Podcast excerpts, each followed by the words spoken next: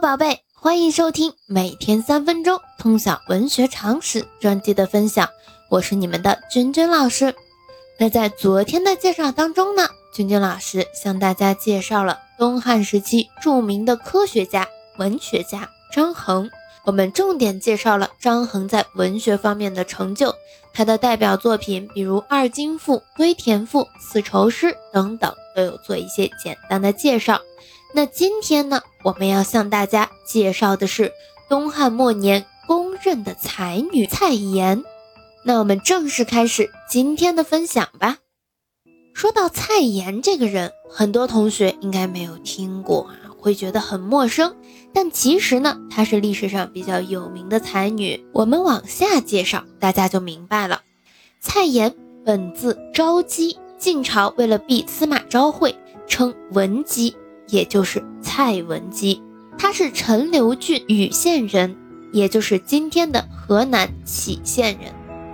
东汉时期女性文学家文学家蔡邕之女。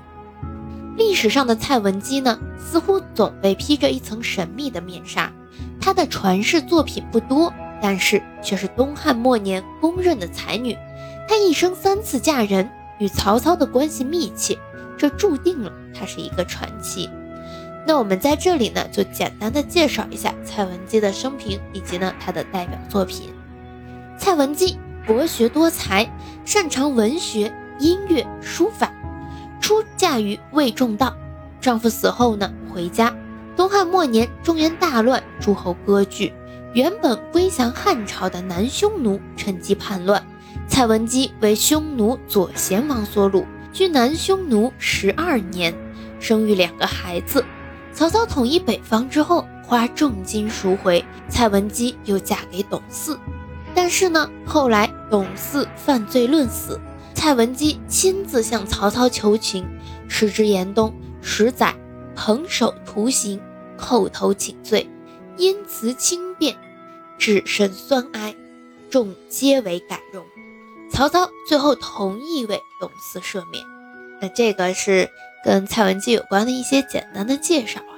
我们更多的去说他的代表作品。蔡文姬归汉后，作有悲愤诗两首，一首为五言体。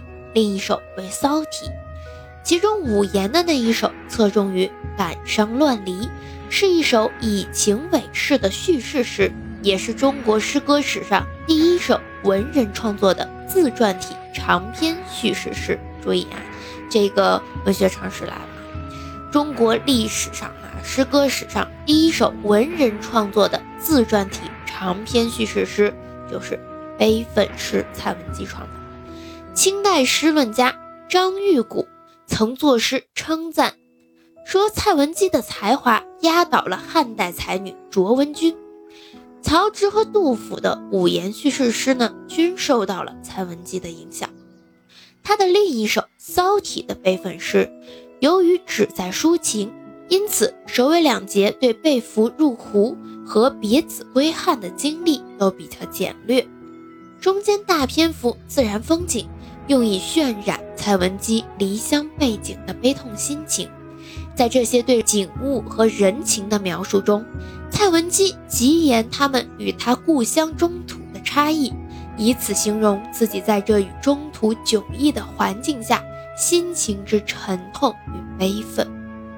那我们今天的介绍就到这里啦，喜欢咱们节目的，可以在右上角点击订阅。或者长期关注我的喜马拉雅号，我们后期也会有新的专辑。